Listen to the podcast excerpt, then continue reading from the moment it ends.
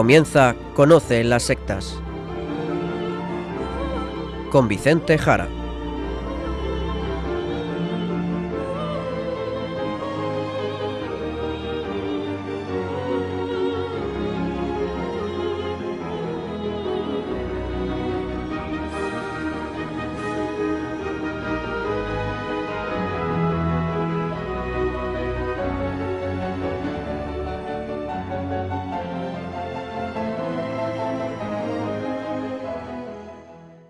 Buenas tardes, queridos amigos de Radio María. Empezamos en estos momentos Conoce las sectas, el programa de sectarismo de Radio María España, dirigido y realizado por la RIES, la Red Iberoamericana de Estudio de las Sectas. Quien les habla, y como encargado por la propia RIES para su dirección, Vicente Jara.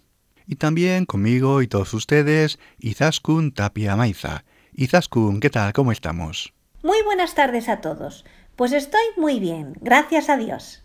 Pues vámonos ya al sumario del programa de hoy.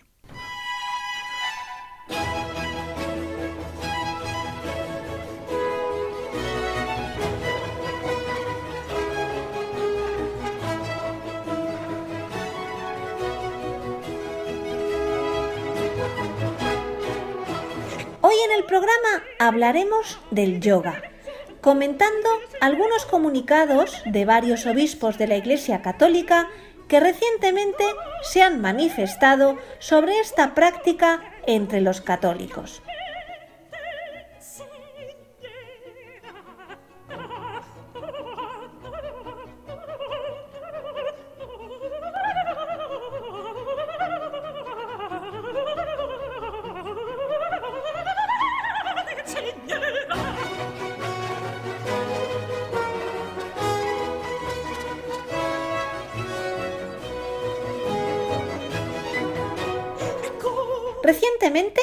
Se han producido algunas declaraciones de obispos acerca del yoga. Vamos a ir comentando lo que se ha dicho. Y empezamos aquí en España, con un obispo español. Unos comentarios del pasado mes de abril. En un pasado programa, aquí en Conocen las sectas, y en concreto en la sección de noticias, pudimos escuchar al obispo de Ávila, don Jesús García Burillo, hablando del yoga, porque envió una nota aclaratoria a sus diocesanos, diócesis, como decimos, de Ávila, aquí en España, tratando sobre este tema, aclarando algunos puntos. No olvidemos que es el obispo de Ávila, ciudad fundamental del misticismo cristiano, en especial por la figura de Santa Teresa de Jesús, la santa, como dicen en Ávila. Por lo tanto, esas palabras, primeramente dirigidas a los miembros católicos de su diócesis y secundariamente para el resto del mundo, son importantes como notas aclaratorias sobre el yoga. Aquí, tal y como decimos, le pudimos escuchar a él, al propio obispo, para dar así mayor relevancia a sus palabras. Pues de ese texto vamos hoy a extractar algunas ideas y vamos a comentarlas por su importancia. Decía así el obispo de Ávila, don Jesús García Burillo. Queridos diocesanos, hoy en día muchos cristianos se preguntan si ciertas prácticas orientales como el yoga son compatibles con la fe cristiana y si son un método válido de oración. Quisiera exponer algunos criterios de clarificación. Bien, digamos unas cuantas cosas. Lo primero, se dirige a la diócesis de Ávila, si bien nos es de interés lo que diga. Pero cuidado, cuidado, porque en ocasiones, y luego lo volveremos a decir, y espero entonces explicarme mejor que en este momento, en ocasiones, lo que dice un obispo en su diócesis hay que entenderlo en el contexto de esa diócesis, porque a veces se refiere a temas muy concretos y muy particulares. Y a veces puede confundir a otras diócesis del mundo lo que un obispo diga para su propia diócesis, si no se conoce el contexto o si es muy diferente al contexto que haya en otro lugar del mundo. ¿De acuerdo? Ya decimos, luego esto lo volveré a explicar. El obispo, don Jesús, habla de posible o imposible compatibilidad, que es la palabra que usa, decía así entrecomilladamente, si ciertas prácticas orientales como el yoga son compatibles con la fe cristiana, palabras textuales. Y se pregunta también el señor obispo si son o no son un método válido de oración. Bien, sigue diciendo don Jesús algo sobre el origen del yoga y comenta que es una disciplina escética para, Izaskun, someter las potencias del cuerpo y del alma y a conducir la mente a la tranquilidad absoluta interior y al éxtasis, llegando a la unión con el universo o con la divinidad, Brahma, Shiva y Vishnu. Bien, nos queda claro a todos que este aspecto no es cristiano, no es cristiano. Esto lo tenemos claro. Bien, es fácil. En otro momento el texto recoge, y cito entre comillas, dice el obispo, el alma se halla en un mundo nuevo, encuentra un estado de tranquilidad y de paz que el yoga considera como el último fin y la felicidad del hombre. Bien, cerramos comillas. Bien, esto es lo que el hinduismo o también el budismo está buscando, ese estado de paz, de paz oriental, de tranquilidad, de felicidad. Pero es verdad que son conceptos orientales. Cuidado, porque esta paz budista o hinduista no es la paz de los cristianos, no es la paz de Cristo resucitado. Sabemos que Jesús en sus apariciones a los suyos, a los apóstoles, se presentaba, se presenta dando la paz. Dice que no es una paz como la que da el mundo, es la paz que solamente puede dar Cristo resucitado, Cristo que vence a la muerte. Entendemos así que la paz cristiana es distinta a la paz del mundo, a la paz política o a la paz budista o hinduista. Es distinta a la paz que se encuentra en el yoga.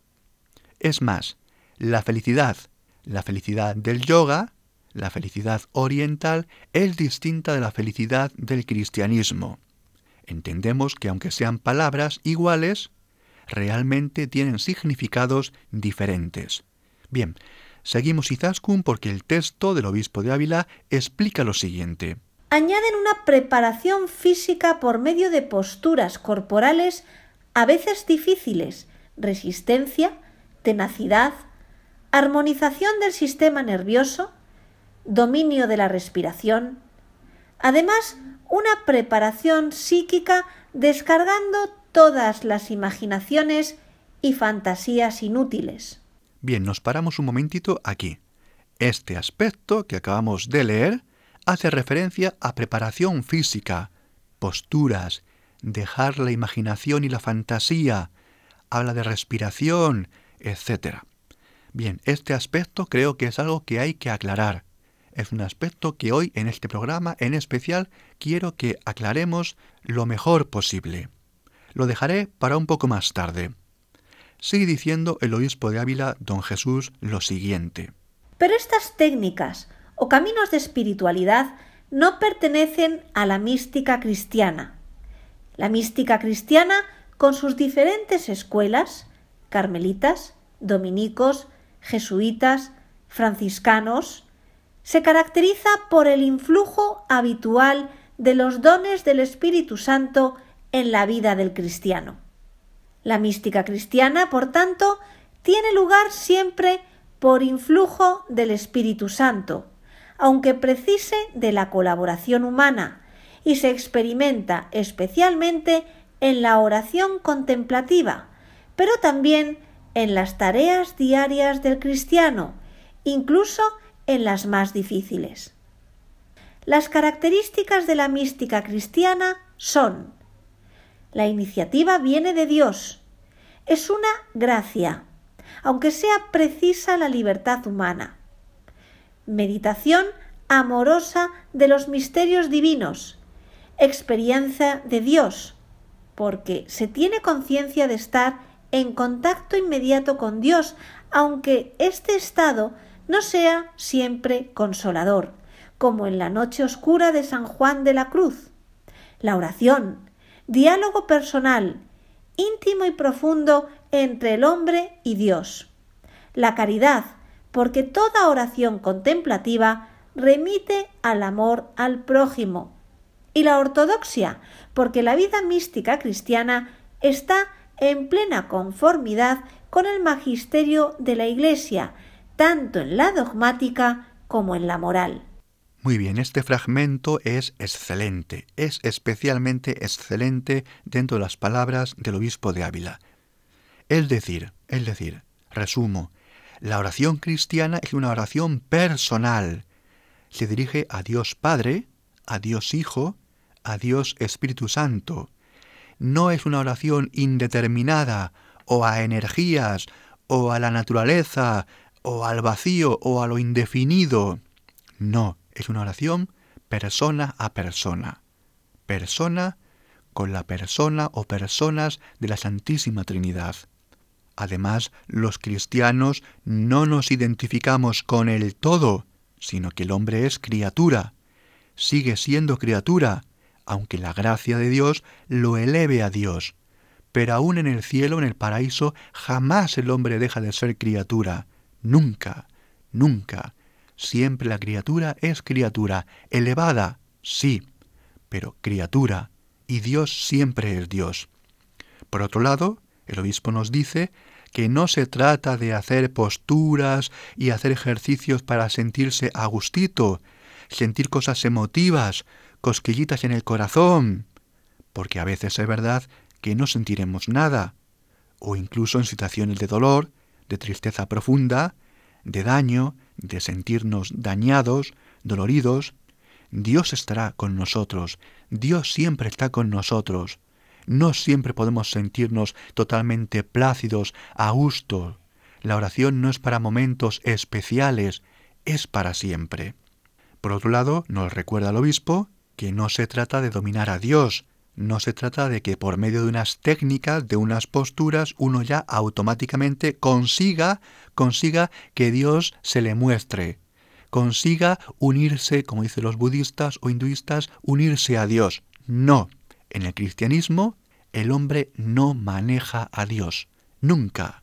El cristiano jamás por técnicas puede lograr nada de Dios. Eso es magia. Por supuesto, también hemos escuchado, la oración cristiana siempre va y siempre viene de y hacia la caridad, hacia el amor. Dios es amor, es el nombre más íntimo de Dios. Y finalmente el orante cristiano siempre vive inserto en la Iglesia, y eso significa unidad con el magisterio de la Iglesia, con la tradición de la Iglesia, la dogmática eclesial, la moral eclesial, etc. El cristiano no va por libre, cogiendo lo que me gusta, dejando lo que no me gusta, cogiendo lo que me apetece, haciendo esto porque me apetece, esto lo dejo, esto no. No. El cristiano vive en comunidad eclesial, vive en la iglesia.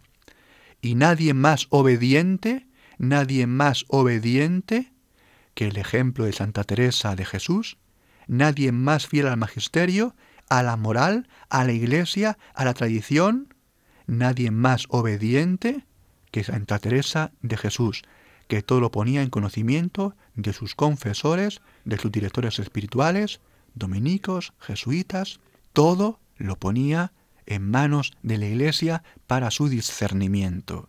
Por lo tanto, siempre en esa escuela de Santa Teresa de Jesús, Teresa de Ávila, como nos recuerda el obispo de aquella diócesis, que sigue diciendo Izaskun ya al final de esta breve carta diocesana. Queridos diocesanos, desearía que estas breves nociones, en exceso simplificadas sobre la vida mística cristiana y la mística no cristiana, os ayuden a comprender las grandes diferencias existentes entre una y otra, y la naturaleza diferente que se da entre ellas.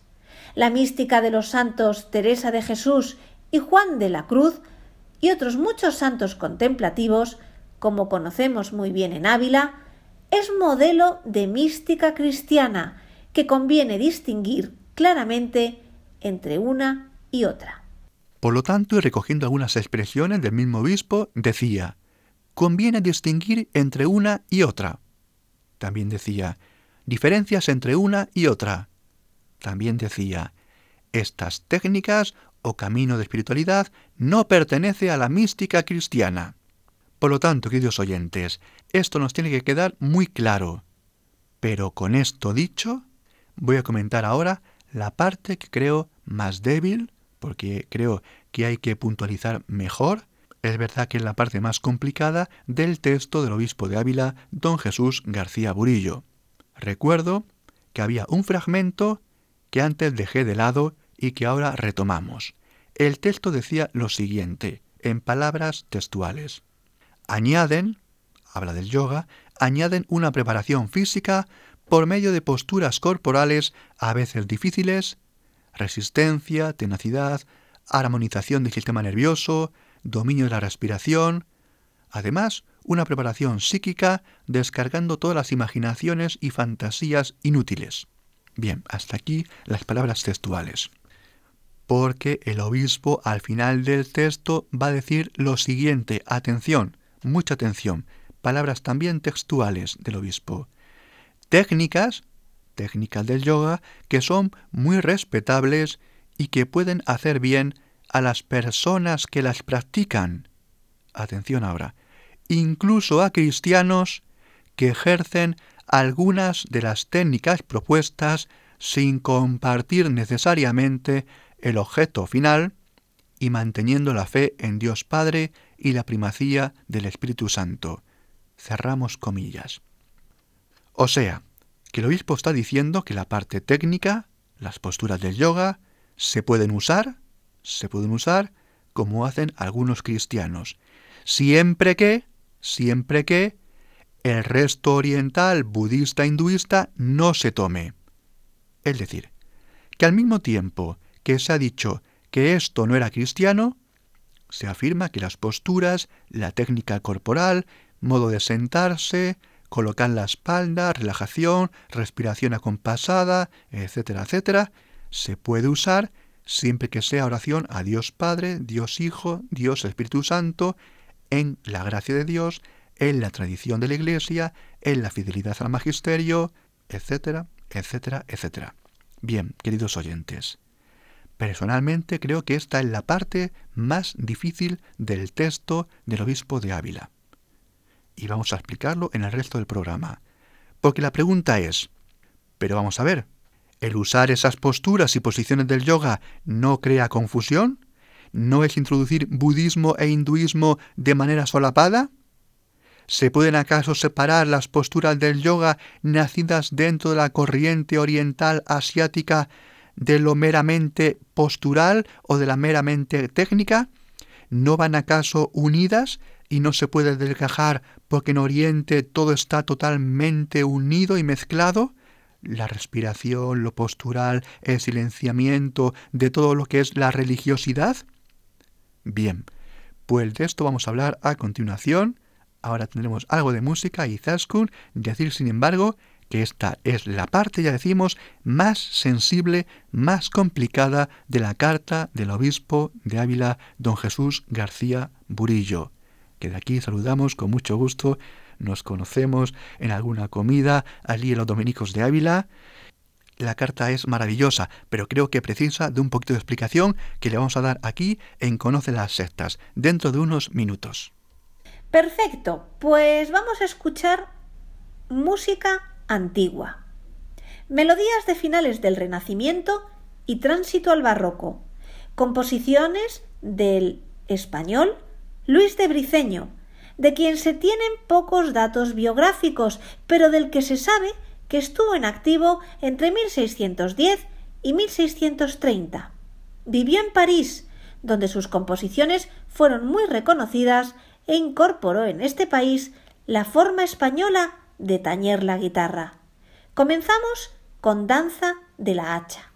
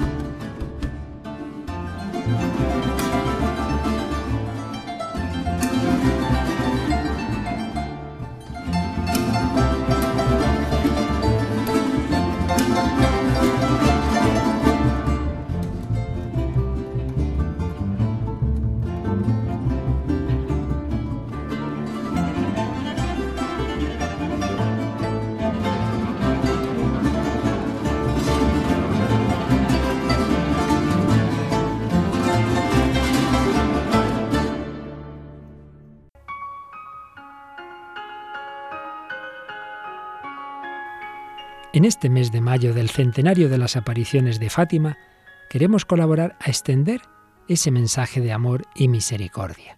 Para ello necesitamos tus oraciones, sacrificios y donativos, que contribuirán no solo a consolidar el proyecto de Radio María en España, sino también a su implantación en otros países más necesitados, y muy particularmente en aquellos donde nuestros hermanos son perseguidos por su fe, en cuyo favor celebramos este mes la maratón de la familia mundial de Radio María.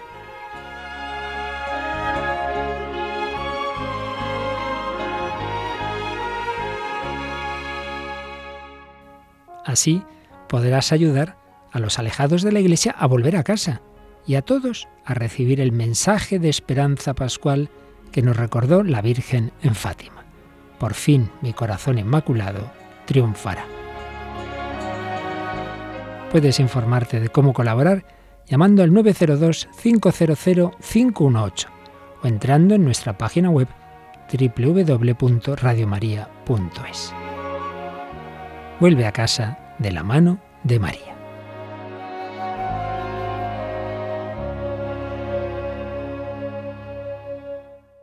Estamos en Conoce las Sectas, en Radio María, hablando de yoga y aclarando algunos aspectos en base a recientes declaraciones episcopales. Y tras haber analizado en profundidad las palabras del obispo de Ávila, don Jesús García Burillo, Vicente, pasamos a un sínodo de obispos católicos indios.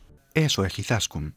Recientemente, en enero de este año 2017, también los obispos de la India, en concreto de la Iglesia Católica de rito Siro Malabar, igualmente hablando para cristianos, para católicos que viven en la India, cuna del hinduismo y del budismo, pues han hecho también algunas declaraciones.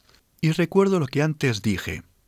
No hay que olvidar el contexto, cuidado, porque claro, hay que saber que muchos niños, o todos los niños en la India, de manera obligatoria, en las escuelitas de la India, reciben formación de yoga. ¿De acuerdo? Por parte del Estado indio. Por lo tanto, lo que ocurre allí es distinto a lo que ocurre en Ávila, en España o en otro país de Occidente. El contexto es distinto, ¿de acuerdo? Los obispos están hablando para población católica en la India. Si bien es verdad que siempre hay una comunión entre los obispos de cualquier país del mundo, obviamente es la misma iglesia de Cristo, ¿de acuerdo?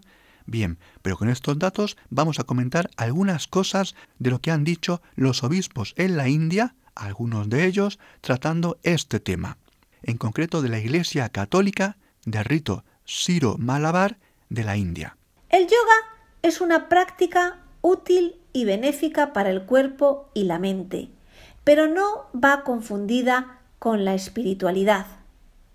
El yoga no es el medio para alcanzar el contacto con lo divino, si bien éste pueda contribuir a la salud física y mental. Debe ser considerada como un ejercicio físico, una postura para concentrarse o meditar. La experiencia de la divinidad no sucede a través de una particular postura. Los obispos no consideran al yoga como un camino místico o esotérico para la vida espiritual. El Dios en el que creemos es un Dios personal. Dios no es alguien que puede ser alcanzado a través de una particular posición del cuerpo. No es correcto pensar que la experiencia de Dios y el encuentro personal con el Señor sean posibles a través del yoga. Como vemos y tal como hemos escuchado Izaskun, declaraciones perfectas, declaraciones en total consonancia con las anteriores del obispo de Ávila. Vicente, ahora la pregunta es la misma que antes. ¿Dice acaso algo el episcopado indio católico del rito Siro Malabar sobre el que antes comentamos del obispo de Ávila? Y nos referimos a si se pueden usar estas técnicas si se despojan de su sentido religioso. Pues sí, Izaskun, pues sí, porque el padre Paul Telacat, el padre Paul Telacat, que es el portavoz del sínodo, dijo lo siguiente. Atención, palabras textuales del padre Paul Telacat, portavoz del Sínodo de Obispos Católicos Siro Malabares en la India. Padre que es indio. Dice así, el yoga indio es un método aceptable y útil para la concentración, la meditación y el bienestar holístico o total del cuerpo y de la mente. Bien, palabras del padre Paul Telacat. Decir que él es un sacerdote que practica posturas de yoga. Él mismo es indio, nacido en la India, tiene su propio contexto, viene de una cultura que es esa. Pero dice también rotundamente, y lo hemos escuchado, sí, yo practico las posturas del yoga, pero el yoga no es un camino hacia Dios. Sus palabras son las siguientes. El yoga no es una escala trascendental hacia lo divino. Son palabras de él, practicante de las posturas del yoga. Por lo tanto, por lo tanto, atención, queridos oyentes, y la parte más complicada del programa de hoy. No es lo mismo ser sacerdote, o religioso, o religiosa, o cristiano bien formado. No es lo mismo, en este caso, el padre Paul, sacerdote, portavoz de los obispos en la India, es decir, alguien con formación, alguien que además ha nacido en la India, genéticamente indio, y que ha depurado todo el yoga de lo religioso hindú y que lo usa, como lo usó de niño, como forma de sentarse, de colocar su espalda, de colocar su cuerpo, de manera postural, pero nada más, nada más. No es lo mismo eso que un practicante en Madrid, en Londres, en Barcelona, en Valencia, en Río de Janeiro, en Managua, en La Habana o en Santiago de Chile no es lo mismo. Él es un sacerdote. Suponemos que tiene una muy fuerte formación. Como portavoz de los obispos entendemos que es fiel, fidelísimo al magisterio, a la iglesia. Sabe distinguir mejor que nadie lo católico de lo no católico. Lo católico de lo que es hindú y budista. Nació en la India, conoce aquello. Y dice que no vale para acercarse a Dios, pero que las posturas ayudan y en su caso entendemos que sí, a poner su cuerpo en relajación.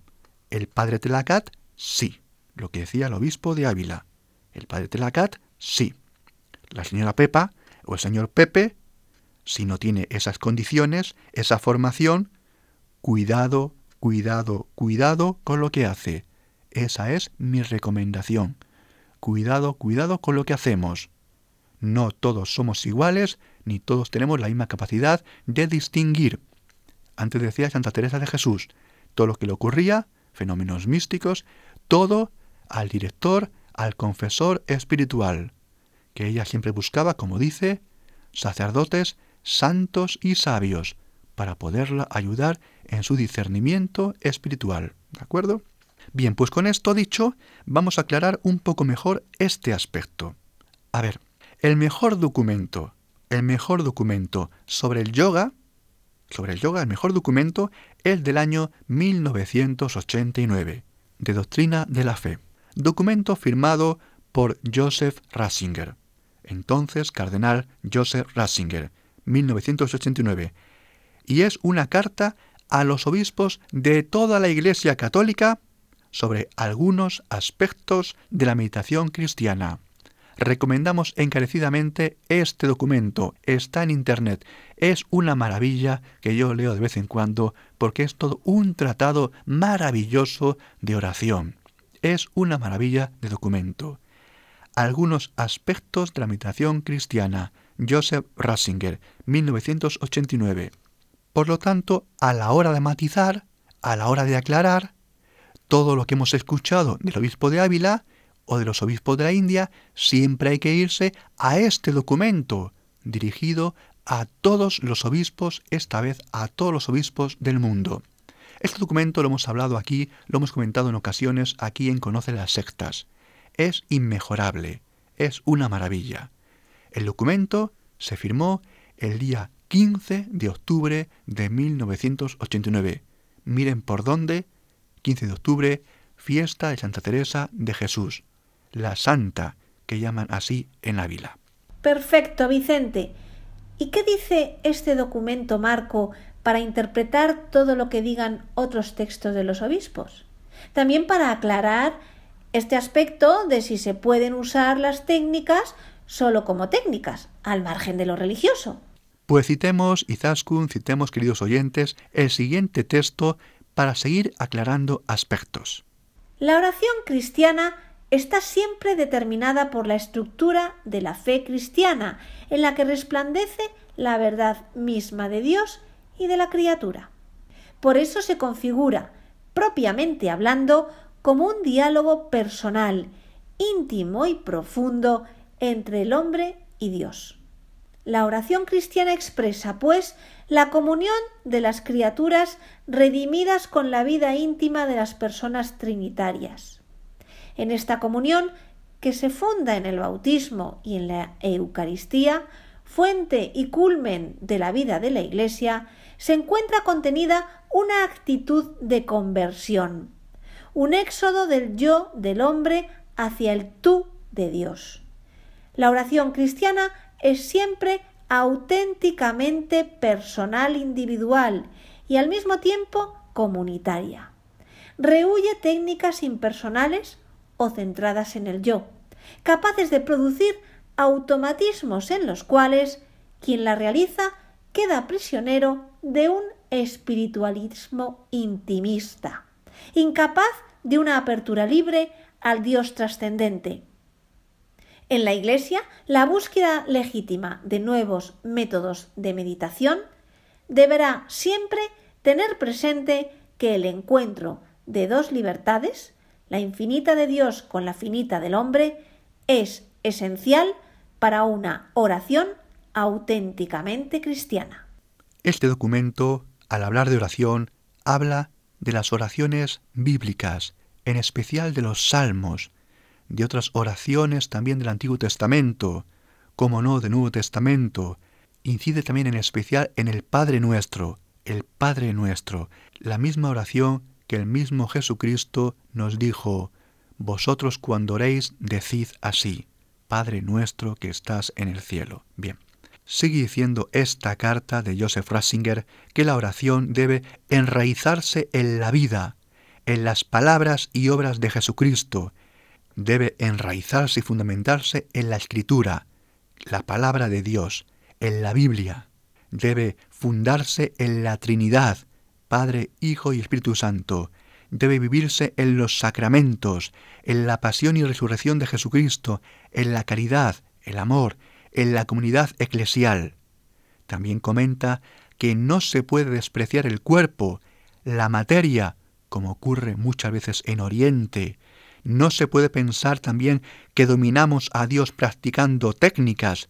No se trata tampoco de sentimientos, de regustos emotivos. Y por ejemplo aquí el documento cita varias herejías de la antigüedad y que también dice hoy que siguen existiendo más o menos solapadamente hoy en día. Dice también que no podemos decir que cuando sentimos a Dios es cuando lo tenemos, ni pensar que esos momentos son los mejores de oración, que no se trata de mejor o peor en función de lo psicológico, en función de lo emotivo. Cuidado con esto.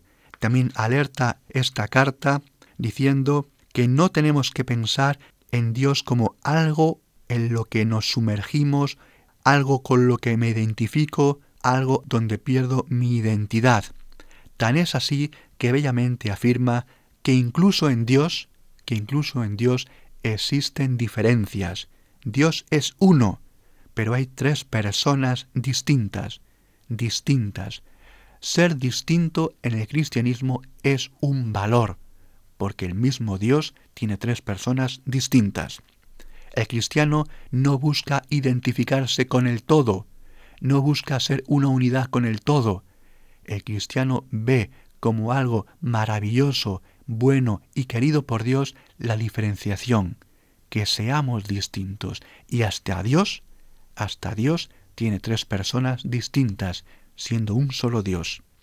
Por eso el ser humano, que siempre será criatura y que no es Dios, no se identifica jamás con Dios, sino que aún en la gracia y en esa presencia celestial con Dios, el hombre no dejará de ser criatura, totalmente feliz, pero criatura. El texto realmente es una maravilla y realmente lo recomendamos. Texto de Doctrina de la Fe, por tanto firmado por Joseph Ratzinger en aquel año 1989, fiesta de Santa Teresa de Jesús. Vicente, hasta aquí entendemos que es muy similar a lo que ya hemos visto en los documentos de los obispos, tanto en Ávila como en la India. ¿Y en lo demás? Eso es, con eso es. Ahora, de nuevo, la pregunta es, bueno, ¿dijo algo Ratzinger con este documento de doctrina de la fe sobre el poder usar las posturas como método de relajación, de respiración? Obviamente, despojándolo de lo religioso, suponemos. ¿Dijo algo Ratzinger en este documento? Pues sí, queridos oyentes, sí dijo, sí dijo. Y vamos a ello porque va a ser el elemento que nos ayude a entender lo que hemos antes escuchado de otros obispos y episcopados. Decía el documento de Doctrina de la Fe, siguiendo a San Pablo, que la Iglesia no puede rechazar lo que haya de bueno en otros lugares, en otras culturas, incluso en otras religiones. Y dice así, citando al Concilio Vaticano II, la Iglesia Católica nada rechaza de lo que en estas religiones hay de verdadero y santo. Y sigue diciendo el documento, también textualmente. Se podrá tomar de ellas lo que tienen de útil, a condición de mantener la concepción cristiana de la oración. Y cerramos comillas. Y menciona el texto también que es algo que es algo que la Iglesia ya ha hecho desde sus primeros siglos. Y así sigue afirmando que aquello que se tome, aquello que se tome, y ahora cito textualmente, esos fragmentos podrán ser reformados y asumidos. Y cierro comillas. Es decir, reformado y asumido. O bien, se asume lo que se tome, lo que se tome, poco, poco, fragmentos, se asume tras ser reformado, si es que se puede tomar algo. Así el documento da algunos ejemplos ilustrativos y dice que en Oriente, en Oriente, antes del cristianismo, ya se hablaba de la purificación, de la iluminación y de la unión con la divinidad. Son conceptos, purificación, iluminación y unión con lo divino, que existían antes del cristianismo. Pero dice el texto que estos tres estadios en el cristianismo fueron asumidos, pero antes reformados. Dice así el documento que en el cristianismo la purificación, atención, la purificación no tiene ya el sentido que tenía en Oriente. Para los cristianos, la purificación es la conversión a Jesucristo del del pecado y por la gracia de Dios. Sigue diciendo que la iluminación ya no es la iluminación de Oriente, sino que para los cristianos la iluminación es sobre todo la iluminación del bautismo, en el bautismo. Y también dice que la unión con lo divino es ahora para los cristianos una gracia que Dios da y que recibimos en especial en esta vida en la comunión, en la misa, en estado de gracia. Por lo tanto, esto de purificación, iluminación y unión con lo divino, para los cristianos, se refiere al bautismo, la confesión, la Eucaristía y la gracia. Como vemos, queridos oyentes, es un maravilloso y perfecto ejemplo para entender muy bien lo que significa tomar algo de otro sitio, incluso de una religión distinta, y cristianizarlo, dándole así la plenitud total, la plenitud que no tenía fuera del cristianismo. Bien, otro ejemplo que ofrece el documento es la oración que algunos de ustedes, queridos oyentes, conocerán, la oración de los padres del desierto, la oración del corazón, esa repetición continuada y constante, diciendo continuamente, continuamente, continuamente, Jesús, ten piedad de mí, que soy un pecador. Jesús, ten piedad de mí, que soy un pecador una oración que se va ligando a la propia respiración, oración que es totalmente cristiana, oración de respiración, oración del corazón, oración de los latidos del corazón. Ejemplo también totalmente cristiano, con una frase totalmente bíblica. Jesús, Hijo de David, ten piedad de mí que soy un pecador. Bien, es otro ejemplo que nos ofrece el documento firmado por Joseph Ratzinger. Esto también es válido, esto es cristiano, esto es un uso cristiano de la respiración en la oración. Bien, dice el texto también que las técnicas ayudan, atención, voy a citar el texto ahora, las técnicas ayudan. La posición y la actitud del cuerpo no dejan de tener influencia sobre el recogimiento y la disposición del espíritu, reconociendo al mismo tiempo su valor relativo. Obviamente, no depende de técnicas. Y avanzando en el texto del documento de Joseph Ratzinger, tenemos las siguientes afirmaciones. Dice, Actualmente algunos recurren a tales métodos por motivos terapéuticos. Habla de la calma interior, del equilibrio psíquico, pero afirma también el documento que este aspecto psicológico no va a ser considerado en esta presente carta, que más bien desea mostrar las implicaciones teológicas y espirituales de la cuestión. También sigue diciendo el documento que auténticas prácticas de meditación provenientes del Oriente cristiano, cuidado, cristianas, Oriente cristiano, y de las grandes religiones no cristianas, aquí sí, puedan constituir un medio adecuado para ayudar a la persona que hace oración a estar interiormente distendida delante de Dios, aunque le urjan las solicitaciones exteriores. Y cerramos comillas. Pueden constituir, repito, un medio adecuado para esa distensión, para hacer oración.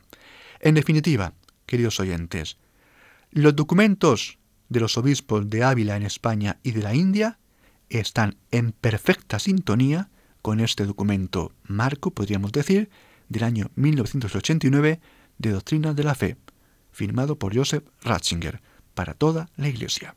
Entonces, ¿se pueden usar estas posturas, Vicente?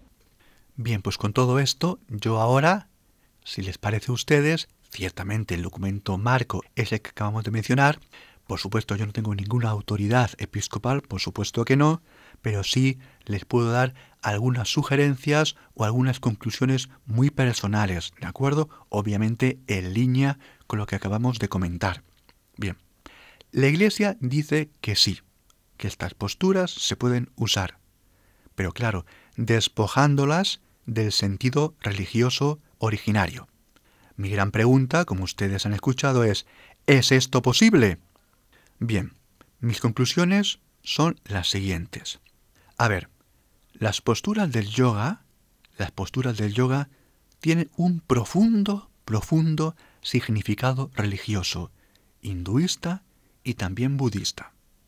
En Oriente existe una gran mezcla entre forma y fondo, entre posturas, técnica y significado, por lo que para Oriente diferenciar unas de otras es muy complicado. ¿De acuerdo? Esto de diferenciar es típicamente occidental. El mundo oriental tiende más a amalgamar, a fundir, a unificar. ¿De acuerdo? La Iglesia, la Iglesia es capaz, y lo hemos comentado con varios ejemplos de los textos, es capaz de distinguir unas de otras y despojar las posturas del yoga de su sentido religioso budista e hinduista. Así la Iglesia hizo también estas diferenciaciones con otros elementos que encontró en la antigua Roma o en la antigua Grecia, culturas no cristianas de los primeros siglos, lo sabemos. Y la Iglesia considera que se puede hacer, lo hemos escuchado, pero es verdad que debe hacerse con personas muy capaces, elegidas por la Iglesia, muy expertas y, repito, muy obedientes a la Iglesia bajo la mirada atenta de la Santa Madre Iglesia. La Iglesia es Madre, Santa Madre Iglesia.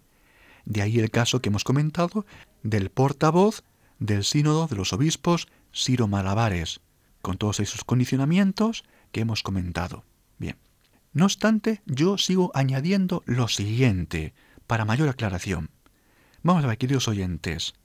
¿Les parecería a ustedes bien, les parecería a ustedes bien que los hinduistas hicieran, por ejemplo, los gestos de la señal de la Santa Cruz, frente, cabeza, centro del pecho, lateral, hombro izquierdo, lateral, hombro derecho, pero despojándolo del sentido cristiano, y en lugar de decir en nombre del Padre, del Hijo, del Espíritu Santo, hicieran los mismos signos, con la mano, pero diciendo en el nombre de Brahma, Vishnu y Siva, y hablando de esos chakras de la frente y la zona del centro del pecho. ¿Le gustaría a ustedes, queridos cristianos? Es verdad que otra religión podría tomar gestos, posturas de los cristianos, despojarla del sentido cristiano y ponerles un fondo de esa Trinidad, el Trimurti, ¿verdad? Shiva, Vishnu y Brahma, en esa mención que hemos hecho. ¿Les parecería bien a ustedes, queridos oyentes? Yo creo que eso crearía una gran confusión. Una gran confusión dentro de los creyentes hindúes y además también una gran confusión entre los cristianos, que encima nos sentiríamos hasta insultados, insultados porque otros han despojado esos movimientos que son netamente cristianos, que nos sentimos totalmente identificados con ellos, y han nombrado a dioses del hinduismo, nos sentiríamos totalmente mancillados, nos sentiríamos totalmente insultados. Bien, otro ejemplo. ¿Les parecería bien a los cristianos usar, por ejemplo, los signos y las señales de la masonería, pero dándole un sentido cristiano, de Jesucristo, la Virgen María, etc., pero que son signos y señales que usan los masones en sus ceremoniales, en sus rituales? Es verdad que podríamos despojar a ciertas señales de las logias masónicas y darles un sentido cristiano. Pero esto ni gustaría a los masones y tampoco gustaría a los cristianos. Crearía además una total confusión. En fin, en fin, creo que hay que tener un exquisito cuidado a la hora de tomar elementos que son fundamentales, por ejemplo las posturas y posiciones del yoga, que son puramente orientales, hay que tener un exquisito cuidado en tomarlas porque pueden generar confusión entre los cristianos. Y está generando confusión. Y también puede no gustar a los hinduistas y a los budistas. ¿Qué se puede hacer? Hemos dicho lo que dicen los documentos. Siempre expertos, siempre expertos, siempre personas con capacidad de criterio, siempre personas obedientes a la Iglesia, siempre, obviamente, muy pocas personas y el resto que se abstenga. Porque lo que yo sí puedo decirles es que por lo general las personas que usan yoga y que dicen que son cristianos no son Santa Teresa de Jesús, que todo lo sometía al parecer de sus confesores y que era fidelísima hija de la Iglesia. Por lo que yo conozco y conocemos en las Ríes, la mayoría de cristianos que usan el yoga, en su mayoría, no viven tan fielmente como vivía Santa Teresa de Jesús. Vuelvo a repetir, ¿se puede tomar algo entonces fuera del cristianismo? Sí, por supuesto que sí. Sí, por supuesto que sí. Como decía el texto de Joseph Ratzinger, futuro Benedicto XVI. Pero en general, y con el yoga, hay mucha confusión. Genera mucha confusión entre los cristianos, y lo estamos viendo. Y ya digo, no es fácil despojarlo del sentido religioso. Vamos a ver, vamos a ver. Queridos oyentes de España, de Madrid, de Occidente, de Iberoamérica, vamos a ver. Un cristiano que reza con la Biblia, que reza con la palabra, que reza la liturgia de las horas, que se confiesa regularmente, que tiene un director espiritual, que va a misa de manera habitual, diaria, cotidiana, que dedica un tiempo a la oración todos los días, que medita el rosario, que pasa tiempo un ratito al menos ante el Santísimo Sacramento. Queridos oyentes, ¿de verdad necesitaría ponerse en posiciones del yoga? ¿De verdad necesitaría ponerse en posición de yoga? Creo que muy pocos, muy pocos, muy pocos, muy pocos. No le haría falta para hacer oración cristiana. Serían casos muy raros, como vuelvo a nombrar, como el portavoz de los obispos indios, que nació en la India, que fue educado en el hinduismo, pero que tiene una formación exquisita y sabe dónde se mete. ¿De acuerdo?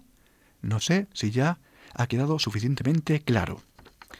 Y último punto que quiero comentar con todos ustedes. Ante lo dicho, ¿no sería posible buscar otras técnicas totalmente neutras de relajación, de distensión muscular de las articulaciones de los músculos para poder rezar los cristianos? ¿Técnicas neutras, no del yoga? ¿Acaso no tenemos otras tradiciones en el cristianismo de posturas que no son orientales? Y si las tenemos, o por ejemplo buscamos otras, ¿no sería posible ir a expertos en gimnasia y buscar métodos de relajación que ayuden a esa serenidad corporal? Yo creo que sí, yo creo que sí, y sin que tengan nada que ver con el yoga, con el budismo, con el hinduismo. Es más, incluso se podrían encontrar métodos mejores, porque si lo único que se puede adoptar es lo postural, lo corporal, pues creo yo que especialistas en gimnasia, en atletismo, en anatomía, en ejercicios fisioterapéuticos, podrán seguro encontrar métodos neutros, no de otras religiones, que se podrán usar, además, por supuesto, de recuperar los que ya tenemos en las tradiciones cristianas. ¿De acuerdo? Y así no se crearía confusión. Bien, pues con esto dicho, esperamos que ya tengamos todos mucho más claro para discernir cuáles son los criterios que da la Iglesia sobre el uso del yoga por parte de los cristianos. Pues muchas gracias y hasta el próximo día, queridos oyentes. Escuchamos del español Luis de Briceño la danza española.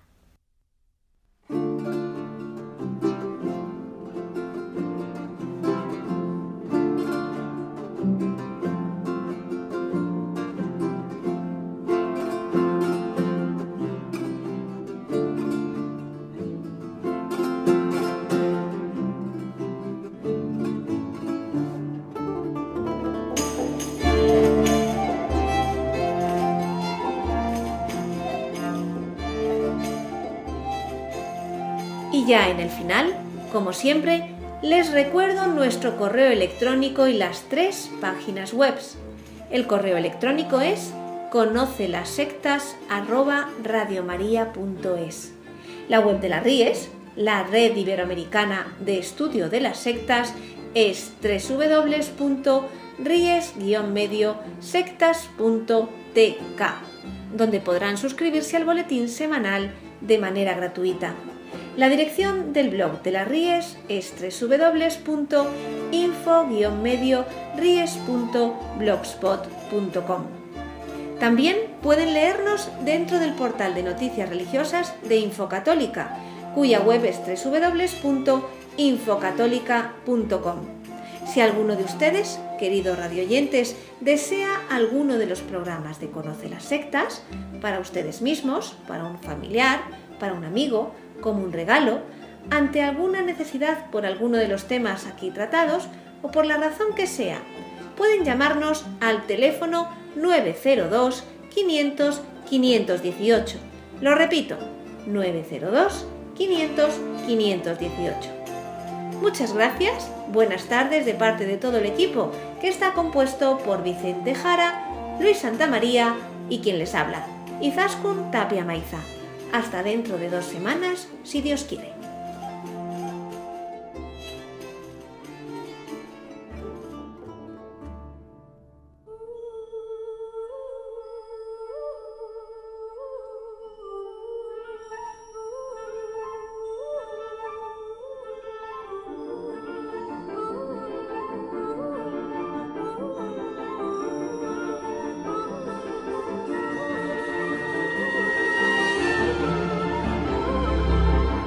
Han escuchado Conoce las sectas con Vicente Jara.